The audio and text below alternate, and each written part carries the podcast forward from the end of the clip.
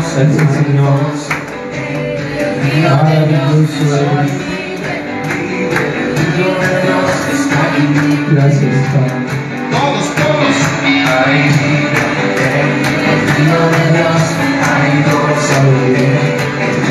Gracias,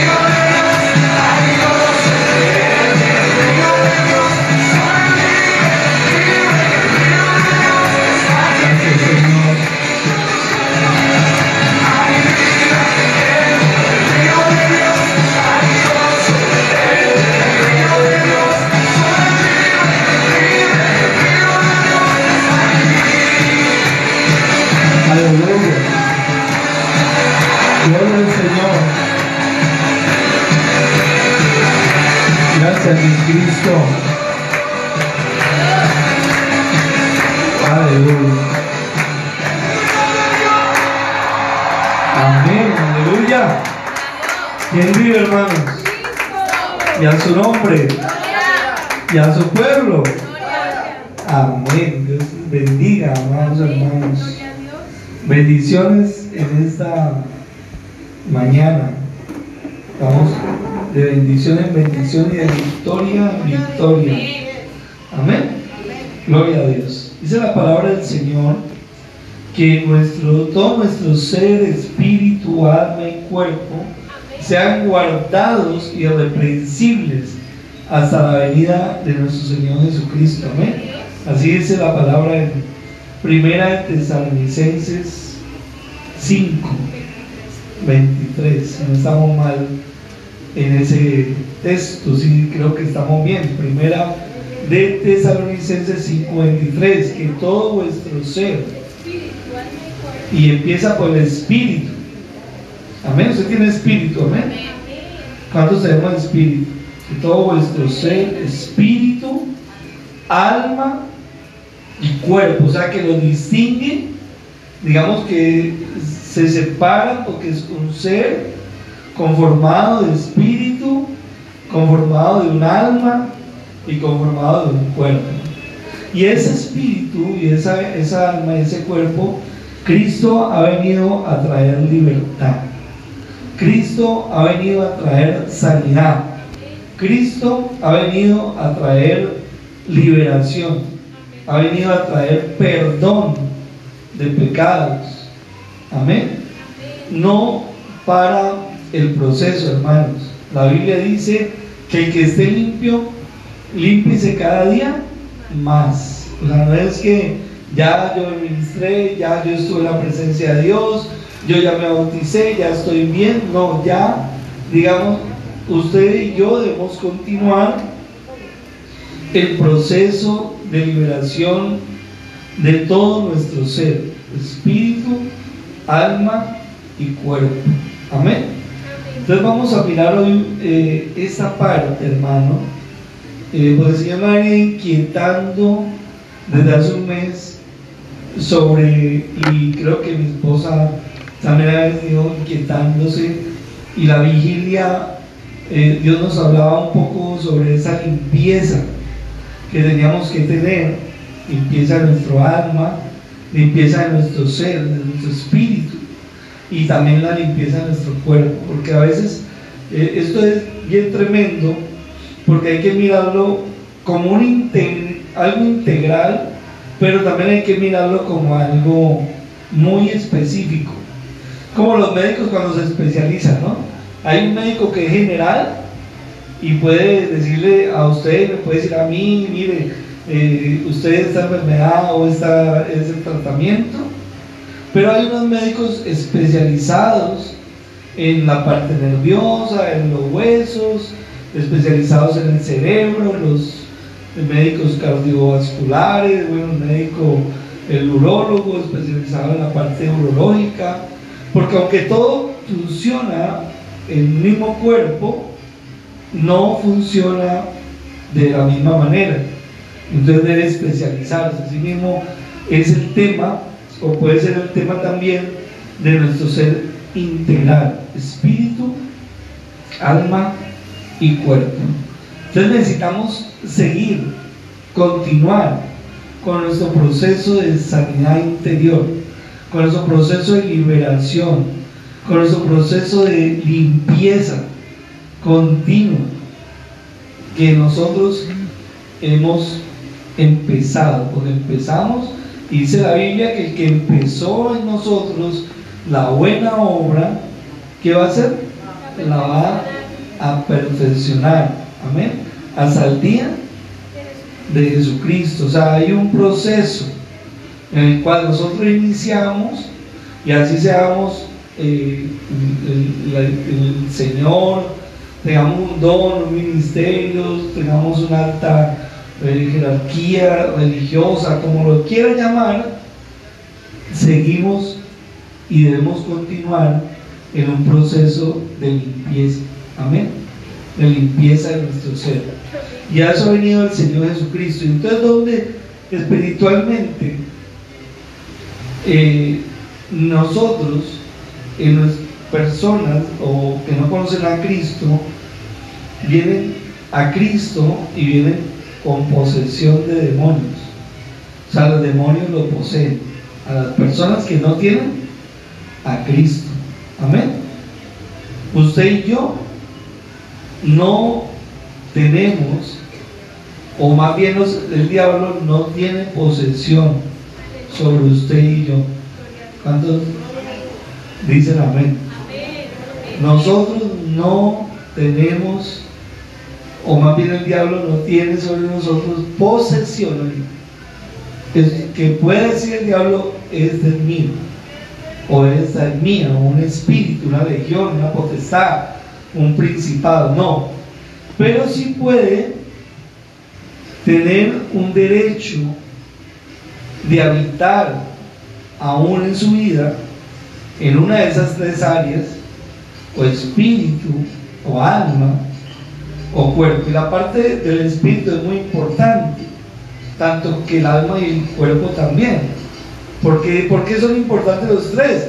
Porque los tres son integrales, hacen un solo ser. Amén. Entonces, si usted en una casa tiene una avería, tiene una avería en el baño, y por ejemplo, un ejemplo, esa, esa agua que está mm, filtrándose, va a dañar qué? Toda la casa, ¿sí o no? Aunque se filtre, por el baño, ella va a dañar toda la casa. Amén. Porque va a, tener una comunicación en todos los cimientos. Entonces, así mismo es cualquier filtración, cualquier contaminación, cualquier eh, situación que afecte nuestro espíritu va a afectar nuestra alma y también va a afectar nuestro cuerpo. Amén. Entonces, pero hay que buscar el origen. Yo no sé por qué me metí hoy en este tema así de una, pero hay que buscar el origen. Eh, hay un libro muy conocido, si no lo ha leído, pues yo creo que los que estamos acá pueden leerlo, eh, de, Liberación, Cerdos en la Sala. Dice el autor que, un ejemplo, usted, aquí hay telarañas, en su casa. ¿Usted no ha visto que usted limpia la, telaraña y, a los dos días ya está otra vez la telaraña? ¿Por qué? ¿Qué es lo que hay que... Bueno, no literal, porque si la arañita no hace nada, no hace nada, no hace daño, necesidad de... Sí, pero ¿qué pasa? Hasta que no digamos, saque la araña, vamos a hablar de matarla, saque la araña, ella la va a seguir haciendo que de la araña. Amén. Mientras no saque la araña, dice en el libro, hasta que no mate la araña, ella la va a seguir haciendo de la araña. Yo no prefiero, prefiero al menos que sea venenosa, pero si no venenosa, saque la araña. En este caso, nosotros mm, se aplica sacarlo, sacar de nuestro ser la araña, que hace que produzca esa situación que aún no nos deja ser plenamente libres, que aún no nos deja fluir como quisiéramos nosotros fluir y que nos está afectando en algún área. Y generalmente pues va a afectar, eh, digamos, uno de los, una de las tres áreas eh, y va a venir a afectar muchas veces el alma. Porque hay personas que aunque no tengan una enfermedad en el cuerpo, pero sí tienen enfermedades del alma. ¿sí? El menosprecio es una enfermedad del alma, que vive menospreciado, amargado. El amargado y el amargado tarde o temprano se va a manifestar en su cuerpo con una gastritis, con algo fuerte en su estómago, porque realmente eh, espíritus atacan esas áreas corporales. Amén. Entonces, Cristo, y nosotros hemos querido en Cristo, pero el proceso no ha terminado. El proceso creo que está empezando, en algunos está en otros eh, al principio, otros retrocedieron, otros avanzaron.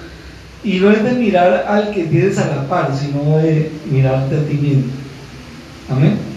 O sea, ¿qué, es, ¿cuál es la araña que, que, que en mi vida me está impidiendo avanzar?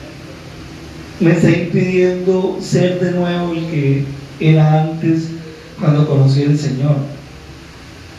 ¿Cuál es lo que? Porque mire, el enemigo no se queda quieto. Y él trata nuevamente de volver a esa casa que algún día tuvo que desalojar. Y la Biblia dice que muchas veces él viene con siete peores que él. Entonces que el estado postrero, aquel que le permite entrar va a ser peor que el estado inicial. O sea, el estado final va a ser peor. Pero ¿de quién depende? Depende de que nosotros no le abramos más puertas al enemigo. Y en vez de abrir puertas para que entre basura, tenemos que terminar de sacar la que queda en la casa. Amén. Es limpiar limpiar día a día nuestra casa, es limpiar día a día nuestros pensamientos, es limpiar día a día nuestro corazón. Amén. La Biblia dice que el que guarda rencor no es sabio. El que guarda, guarda rencor, guarda enojo, guarda ira. Amén. El que guarda cosas negativas. El que no olvida. El que no perdona. ¿Qué va a pasar en su ser si no perdona? Si no tiene la capacidad de, mediante la oración, mediante la comunión con Dios.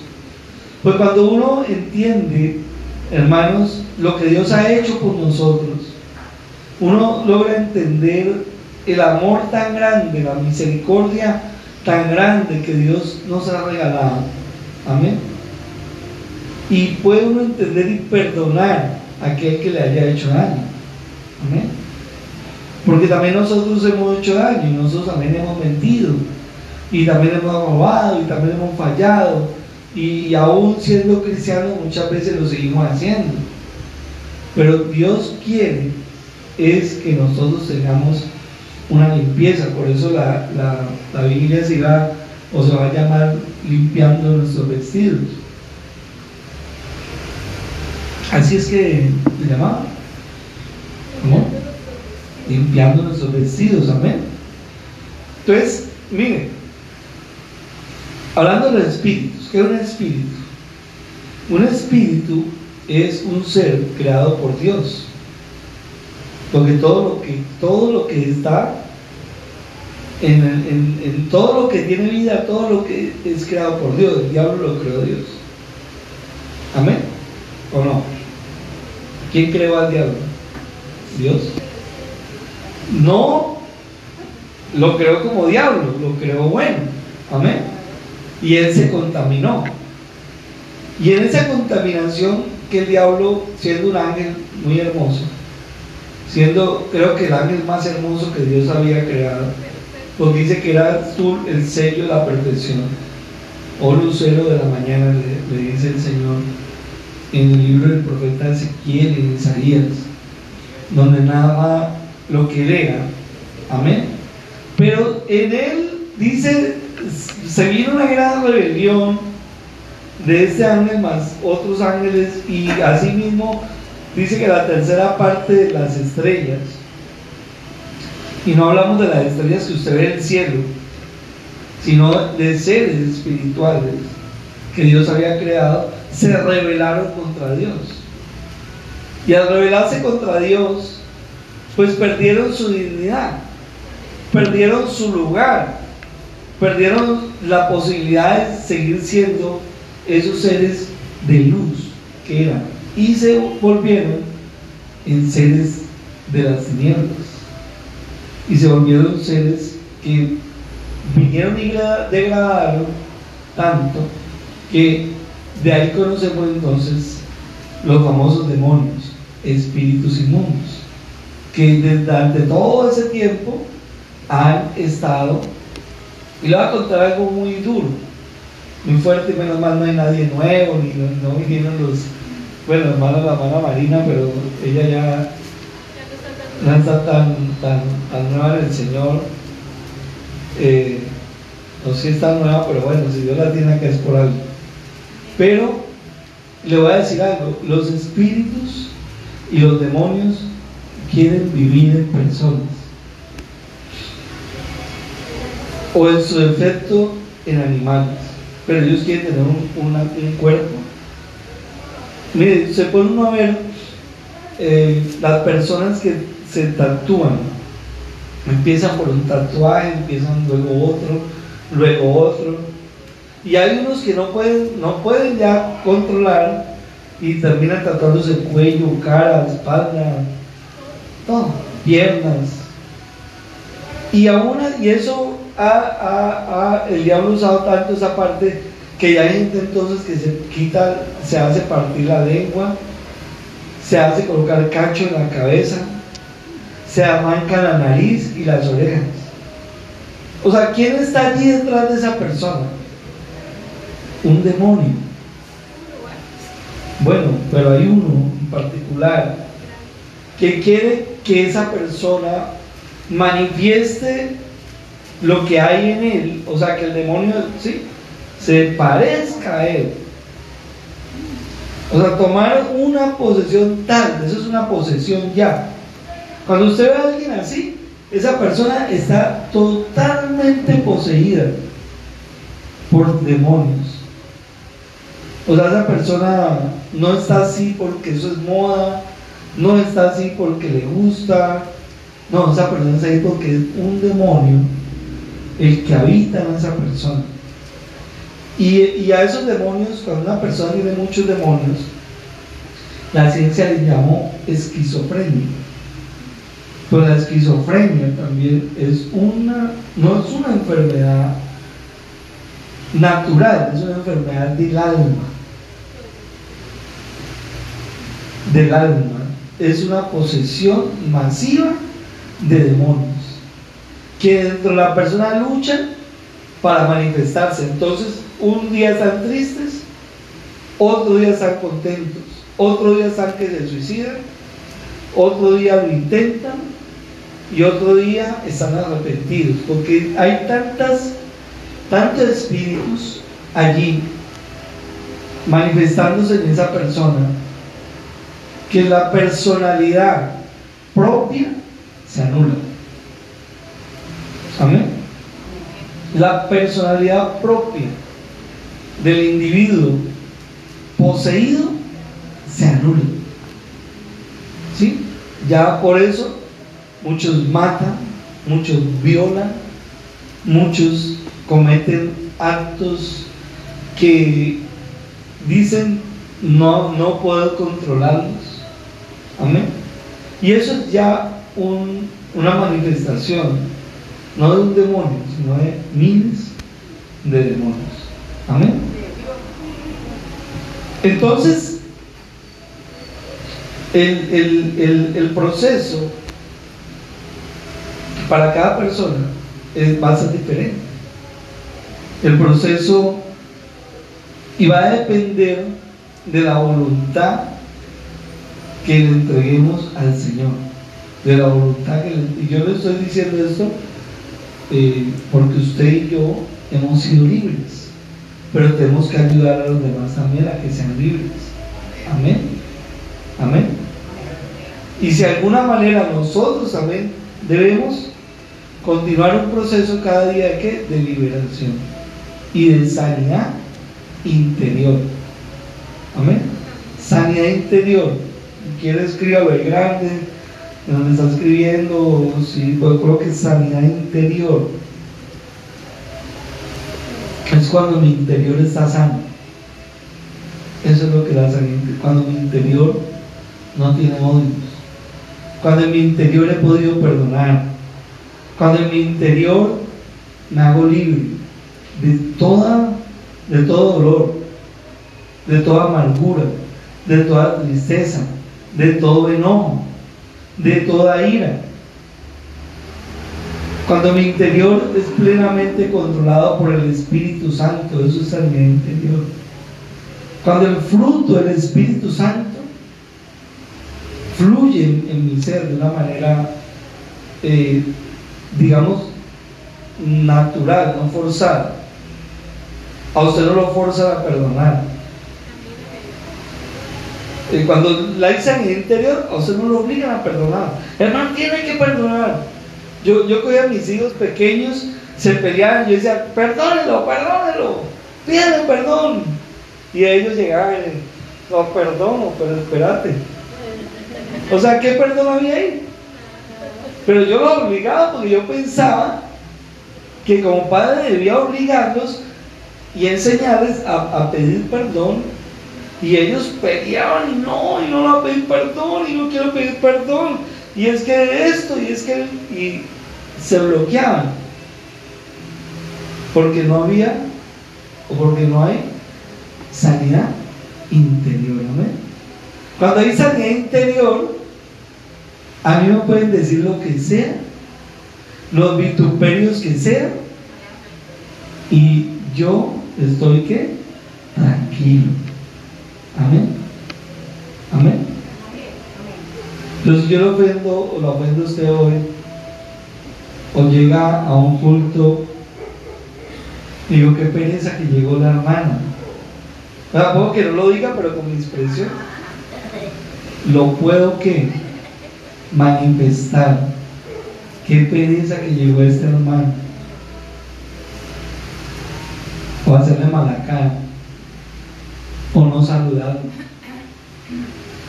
Amén. ¿Qué pasa si yo no saludo a un hermano? O no saludo a una hermana? Es porque mi corazón está cargado. Amén. Y no tengo sanidad interior. Cuando tú ves al enemigo y le puedes brindar un vaso de agua y lo puedes mirar a los ojos y decirle, Dios te bendiga, ya estás teniendo que sanidad interior, estás teniendo paz, estás teniendo gozo, estás teniendo fe. Amén. Amén. Hay muchos que necesitan liberación. Hay muchas personas, y ayer hablaba con un pastor de Estados Unidos, que él tiene un ministerio que llama Cristo Libera. Y yo no sé por qué, bueno, yo sí sé por qué, pero desde un año para acá han estado viniendo ministerios a querernos conocer. Y, le digo la verdad, él quería conocernos a nosotros. Y yo decía, y, algo que porque me dijo, ve, ahí es un ministerio, llama Cristo Libera y el pastor dice que quiere que usted lo llama. Entonces nos pusimos en comunicación. Y verdaderamente que hay muchas cosas allí que son verdaderamente importantes para que nosotros podamos volver a recuperar y para que la persona aprenda a, liberar y a ser libre. Amén. A, fortalecer cada día su vida espiritual.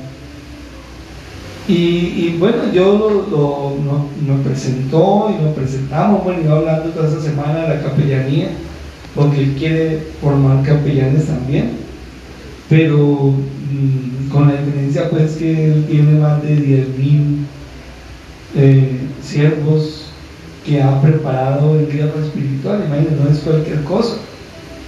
O sea, si uno 10.000 son 10.000. 10.000 en diferentes naciones.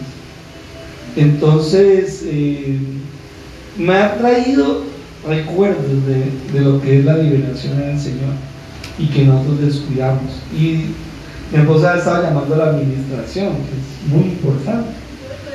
Y lo hablaba con él sobre la importancia de ministrar la vida, la importancia de rendir nuestra vida a Cristo. Y en una de las preguntas que yo le hacía, eh, confirmando un poco lo que pasa en la vida de un cristiano. Porque, por ejemplo, ¿cuántos años yo llevo? Nosotros llevamos 20 años en el Señor. ¿Cuánto lleva Janet? Bastante, más de 20. Más o menos también. Si uno ¿cuánto lleva? ¿Cómo? ¿Toda la vida? Leden también lleva muchos años. Omaina también lleva muchos años. Magnolia también lleva muchos años. Y la hermana Marina, no, la, pues, no sé si antes conocía a Dios. Bueno, entonces no hay ninguno aquí. Entonces yo le decía, pero entonces ¿por qué nosotros? Yo le preguntaba a él, en, su, en su experiencia pasó, dígame esto, ¿por qué hay cristianos que todavía tienen demonios? Y hablemoslo así entre nosotros, ¿sí? ¿Por qué hay cristianos que todavía tienen demonios? No que cuando nosotros conocemos a Dios somos libres.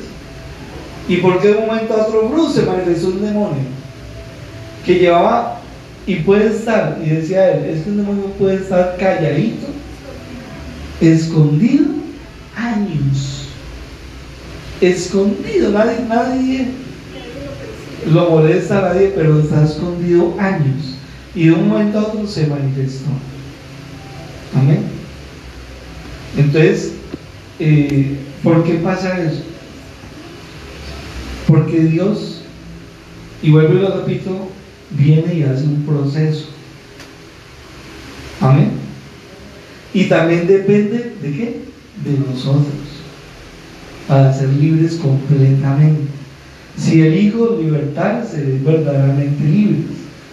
Pero también depende también de nosotros que nosotros verdaderamente queramos ser libres en todas nuestras áreas de la vida. Amén. Porque Dios tiene una característica que Él es un caballero. Y Él no entra a obligarte. Él no te dice perdona y ya vas a perdonar y habla de rodillas. No, Él lo que dice es y habla de importancia de que nosotros perdonemos. Pero si tú no perdonas y yo no perdono, entonces ahí le voy a decir algo, hay derecho legal del demonio que esté en tu vida, que se puede llamar odio, resentimiento, rabia o enojo, y Él está ahí con derecho porque nosotros no hemos querido perdonar. Entonces Él no se va a ir, porque así le dice, fuera, fuera. ¿Qué va a hacer? Pues no me voy porque, porque es que como Él se no perdona, yo sigo acá. Amén. Entonces, mm, para poder ser libres, verdaderamente y completamente, nosotros no podemos descuidar nuestra salvación, ni podemos descuidar nuestra liberación, ni nuestra sanidad interior. El diablo siempre va a querer destruir nuestra sanidad interior. El diablo siempre va a querer pasar de haga de cuenta como si alguien pasara por acá y nos tirara una bolsa de basura y nos tirara excrementos. O sea, él va siempre a querer que tú y yo verdaderamente no logremos la liberación completa. Amén. Entonces, nosotros hermanos, tenemos en nuestras manos el poder ayudar a otros a ser libres, pero también nosotros continuar con nuestro proceso de liberación. Amén. Y nuestro proceso de sanidad interior. Porque si yo no he perdonado, yo como a otro. Si yo sigo con odio, rabia, resentimientos, ¿cómo hago para dirigir a otro? Debo primero trabajar en mi ser. Amén. Miren por ejemplo algunos ejemplos. En Marcos 2.5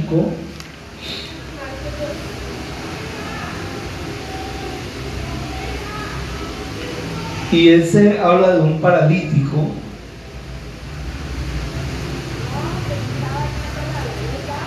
que llevaron a Jesús y Jesús le dijo, al ver Jesús la fe de ellos, dijo al paralítico, hijo, tus pecados te son perdonados. O sea, ¿por qué la relación entre este hombre paralítico con que Jesús lo primero que mire en él la necesidad es de que sean perdonados sus pecados? Porque al no tener perdón de pecados, este hombre tenía una carga tremenda sobre su vida que le había traído enfermedades y que no lo dejaba estar bien. Amén. O sea, Jesús tuvo que quitar esa carga primero y esto nos enseña a nosotros que si alguien llega enfermo, nosotros tenemos que venir a quitar esa carga de esa persona pudiéndole decir, mira, en Cristo tus pecados te son perdonados. Amén. Usted y yo tenemos esa autoridad de parte de Dios también para declarar ese perdón de pecados sobre una persona, ¿o no? ¿Cuántos tenemos la autoridad? Para decir a una persona, tus pecados te pueden ser perdonados. ¿Cuál es la condición? Aceptar a Cristo en su corazón. Porque todo aquel que acepta a Cristo en su corazón, sus pecados le son perdonados. Amén. Y se enojaron los fariseos, se enojaron los, los que estaban allí porque preguntaban y decían, solo Dios puede perdonar pecados. Pero Jesús les demostró que él podía y tenía autoridad para perdonar pecados, diciéndole al paralítico, levántate y camina. Pero déjenme decirle que primero Cristo en este hombre trabajó en su parte almática, o sea, en su parte, porque la, ¿dónde va el pecado del hombre? Cuando el hombre peca, peca por el alma, el alma que pecare, esa morirá. Amén. Esa alma estaba condenada estaba muy contaminada y lo primero que limpia Cristo allí es porque estaba muy contaminada de pecados. Amén. Entonces Cristo viene y le dice, tus pecados te son perdonados. Amén. Gloria a Dios. Marcos 3, del 1 al 6.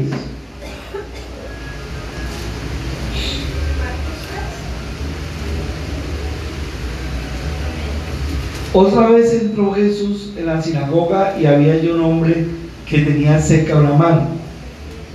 Y le acechaban para ver si en el día de reposo le sanaría a fin de poder acusarle. Entonces dijo al hombre que tenía la mano seca, levántate y ponte en medio. Y les dijo, ¿es lícito en los días de reposo hacer bien o hacer mal o salvar la vida o quitarla? Pero ellos callaban. Entonces mirándolo alrededor con enojo, entristecido por la dureza de sus corazones, dijo al hombre, extiende tu mano.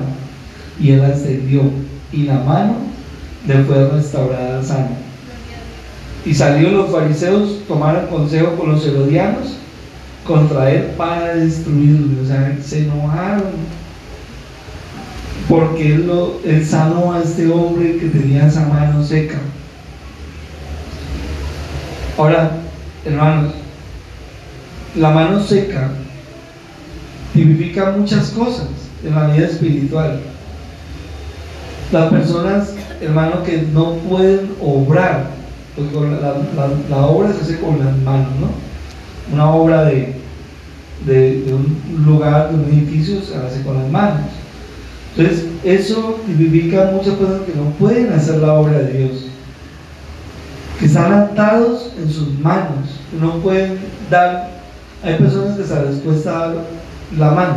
Por ejemplo, hoy en día nos tocamos con los puños por el tema de la pandemia. Y creo que nos vamos a quedar con mucho con esa costumbre. Ya uno hace así, no sabe cómo, cómo hacer. Pero la verdad, la verdad, hermanos, es que hablemos de la persona que no puede dar la mano al otro para ayudarlo. La persona que le cuesta un gesto de cariño con la esposa, con los hijos. La persona que le cuesta, hermano, eh, hacer alguna obra de caridad, por ejemplo. Levantar las manos para adorar a Dios. A veces nosotros eh, en la alabanza, la adoración, el Señor nos pide que levantemos nuestras manos. Es una manera de adorarlo, de honrar su nombre, levantar nuestras manos, declarando que de allá recibimos la bendición, las promesas, el ungimiento. De esa manera de adorar a Dios también se expresa con las manos. Un aplauso que se da al Señor es honrar su nombre y ese hombre de la mano seca, pues obviamente no podía hacer nada de eso porque su mano, al menos una de sus manos, estaba completamente seca. El diablo quiere secar los ministerios.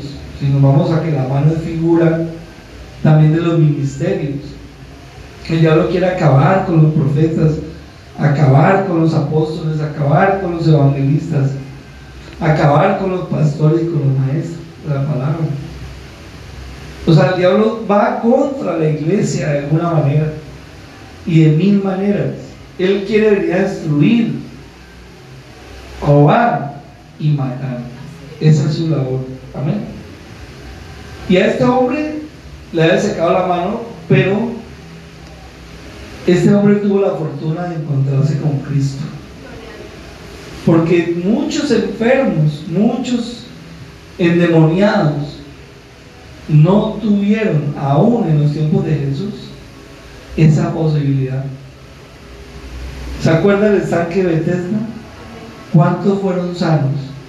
De toda aquella multitud de enfermos, paralíticos, ciegos, ¿cuántos fueron sanos? Pero por el Señor, ¿cuántos fueron sanos? Uno.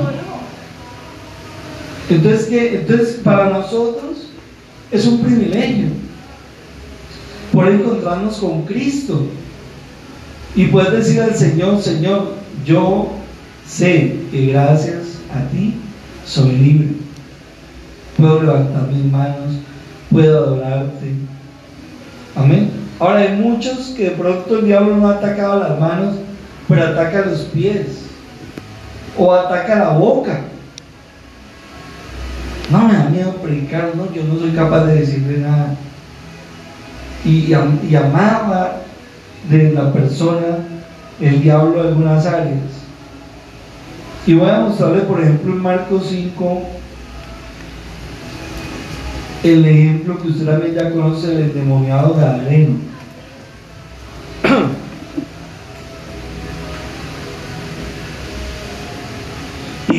endemoniado tenía un, una legión de demonios.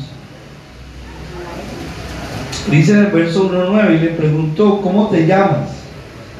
Y respondió diciendo, Legión me llamo, porque somos muchos. Ahora, cuando nosotros dirigimos una liberación a una persona, o a una, una autoliberación que podría hacerse con la alianza del Espíritu Santo, pero cuando somos usados en una liberación, nosotros tendemos hay, hay, ministerios que tienden a hablar mucho con los demonios, a preguntarle, ¿y tú quién eres? ¿Y cómo? ¿Y, cuántos son? Y, eso es bíblico, porque está acá. Y Jesús lo habló, Jesús le dijo, ¿cuántos? Sino que ya algunos que van a una exageración hasta café y agua le brindan al demonio.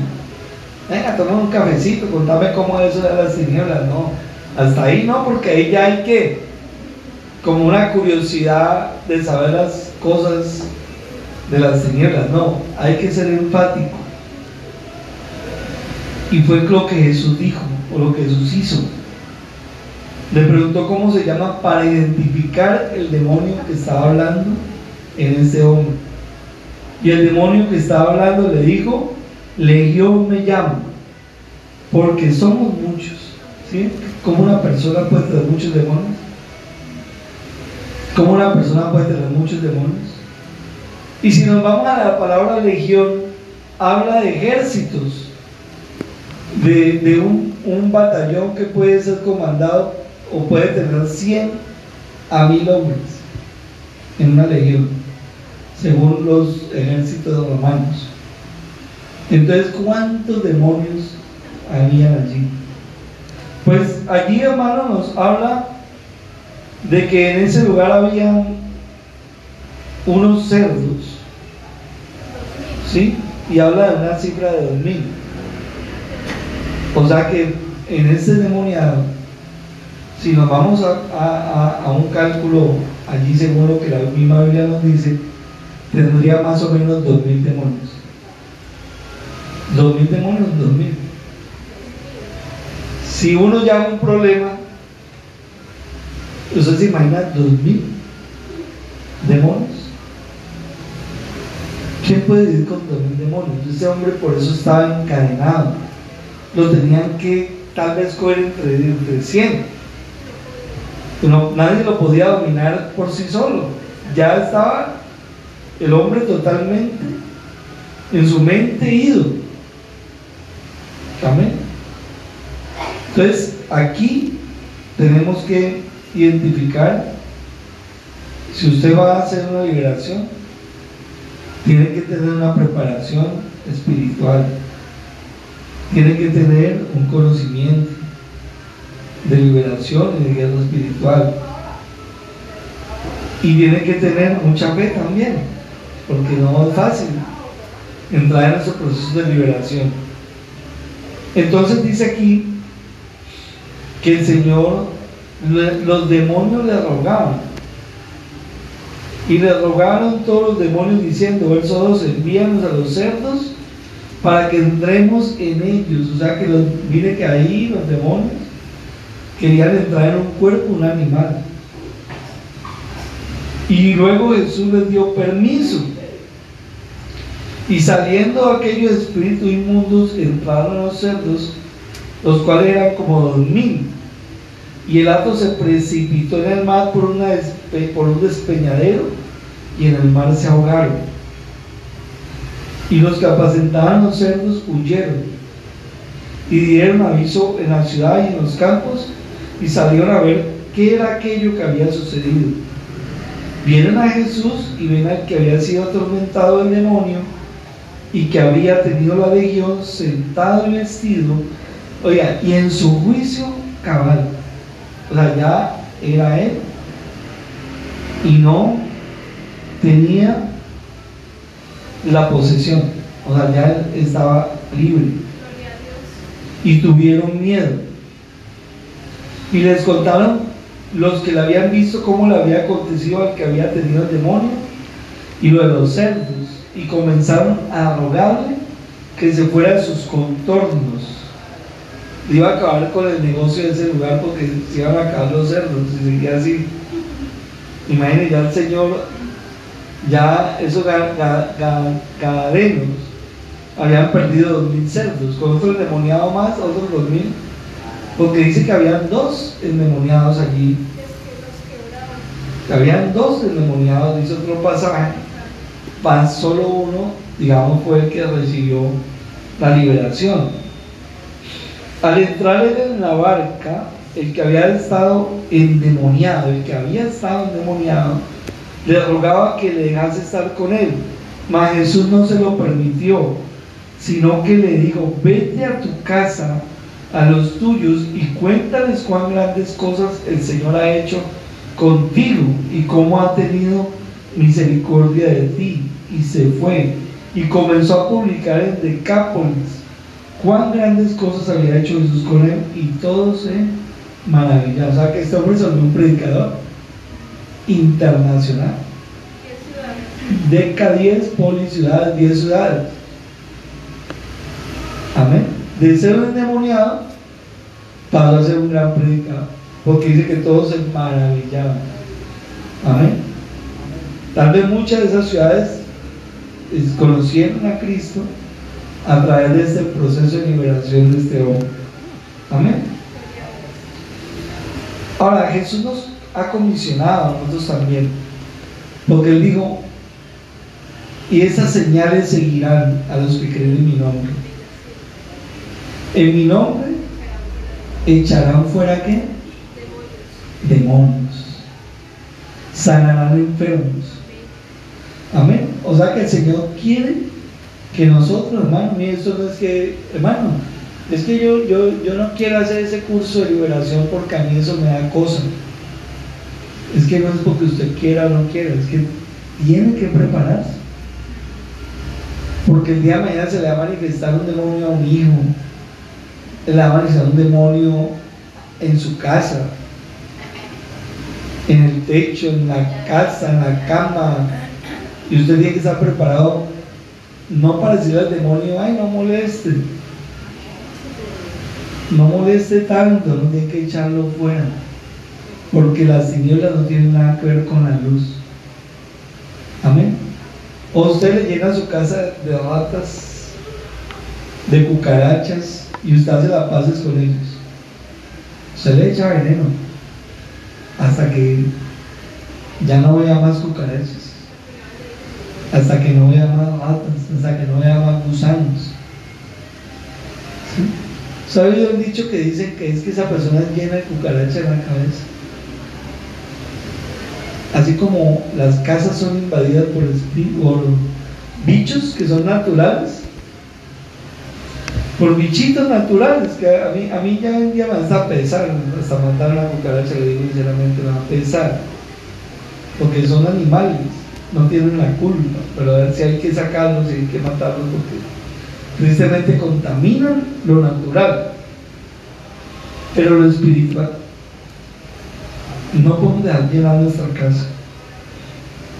Y Dios quiere una liberación de un equipo que quiere Dios usar en ese lugar para liberar a muchos. No solamente son las personas, sino las ciudades, los territorios, que son invadidos por demonios, son invadidos por espíritus, que generacionalmente van y visitan y molestan y están allí en muchas de nuestras casas. Y nosotros nos desesperamos y lo que hemos hecho es, como decir, Decía por ahí un, familiar, ah, es que por aquí pasan todos los días a las 5 de la tarde un espanto, llamaba en el tiempo. Y a las 5 de la tarde, pa, pa, pa, pa, pa, pa, soñar los pasos del, del espanto. Pero ya hasta, hasta chocolate, ay, pero no me pongan el chocolate del espanto. Se acomodan con los demonios. ¿Sí o no? Entonces nosotros no nos podemos acomodar con los demonios. Nosotros no nos podemos hacer amigos de los demonios. Tenemos que rechazar toda contaminación espiritual. y cerrar toda puerta a toda contaminación espiritual. Si a alguien, hermano, la puerta que tiene abierta la pornografía, créame que eso le va a traer grandes consecuencias a su vida. Hoy en día es muy fácil porque está, hermano, el celular a, un clic. Llegar y entrar a un mundo, hermano, de pornografía, de, sadismo. Si alguien, hermano, el producto todavía piensa que no, eso no me afecta, ¿no? Yo me tomo un trago y, a mí con uno más. Pero luego viene el segundo, el tercero, y eso va a afectar su vida espiritual. Y hay puertas abiertas que hay que cerrar. Yo no sé cuál sea. La que usted de pronto tenga abierta. De pronto todavía tiene rabia contra alguien y esa es una puerta abierta. Esa es una ventana. Mira, nosotros estamos dejando porque la gatica colimocha estaba viniendo y entonces estamos dejando la ventanita abierta para que ella entonces saliera. Pero cuando pensamos ya había como tres gatos más. Entonces, ¿qué pasa? Se va llegando donde hay una puertica abierta, ¿qué hacen los animales? Ay, aquí hay una puerta abierta y huele como a comida. Chum. Y si usted huele a carne, o yo huelo a carne, el demonio pasa y, uy, aquí huele como a carne. Esta está muy carnal. Y usted tiene la puerta, dice, la carnalidad es una puerta abierta. Entonces, ¿y qué hacen ellos? Ellos no van a decir, vea, podemos entrar. O, una, una, una rata le dice a usted, un ratón le dice a usted, ay, da permiso para hacer nido acá. No, ellos le hacen nido. Y usted una pieza la descuide, no la está arreglando, cuando una pieza está llena de cualquier cantidad de animales que usted no sabe ni dónde salieron. Amén. Pero tenía una puerta abierta tenía algo por donde estaban entrando. Había alguna, algún lugar por donde estaban metiéndose. Por donde estaban metiéndose. Y nosotros tenemos muchas puertas abiertas a nuestro ser. Que si no las sabemos usar para que entre lo espiritual, para que entre lo de Dios, entonces ¿qué es lo que va a entrar? Si no entra lo de Dios, ¿qué va a entrar? Si no entra lo de Dios, ¿qué va a entrar? Si usted no lee la Biblia ¿qué? y, no, y no oye la Biblia, o no busca la Biblia, o no viene al culto, no viene a congregarse, no viene a ministrarse, no viene a limpiarse, no ora en su casa, no pide, entonces ¿qué va a entrar? Algo tiene que entrar. Y va a entrar lo contrario. Va a alimentarse lo contrario. Amén. Va a llenarse lo contrario. Y si aún haciéndolo así se llena y el enemigo busca por dónde meterse, porque el enemigo es especializado en meterse, como se metió en el huerto. Allá en el huerto de él se metió la serpiente. Amén. Y, era un lugar que estaba protegido. Que Adán y Eva, mire que Adán y Eva eran los encargados, los mayordomos. Y ellos dejaron algún lugar abierto por donde la serpiente entró porque no fue culpa de Dios. Nunca le podemos echar la culpa a Dios. Si hemos pecado, hemos fallado, nunca podemos decir, ay pues Dios, es que Dios permitió que yo cayera. El cuento más miserable que nosotros podemos decir. Es que Dios permitió, tal vez era necesario que yo me casara cuatro veces. Mentira del diablo. El Señor, Él no, Él no tienta a nadie. El que te tienta y el que me tienta es el diablo. Amén. Dios no tienta a nadie, hermanos. Dios no tienta, Dios prueba. Es diferente probar a. Dios quiere la liberación, iglesia, completa. Y, que seamos completamente libres en todo nuestro ser, espíritu, alma y qué? Y cuerpo. O sea que nosotros hoy le digamos, hermano, una la enfermedad, te vas en el nombre de Jesús. Que tú le puedas decir hoy a todo espíritu, te vas mi vida. Enojo, te vas. Ira, menosprecio, orgullo. El orgullo, la altivez, la arrogancia, la pereza, los ojos altivos, que dice el Señor, Él aborrece la lengua mentirosa. Todo eso se vaya en el nombre maravilloso de Cristo Jesús. Porque puede que usted, hermano,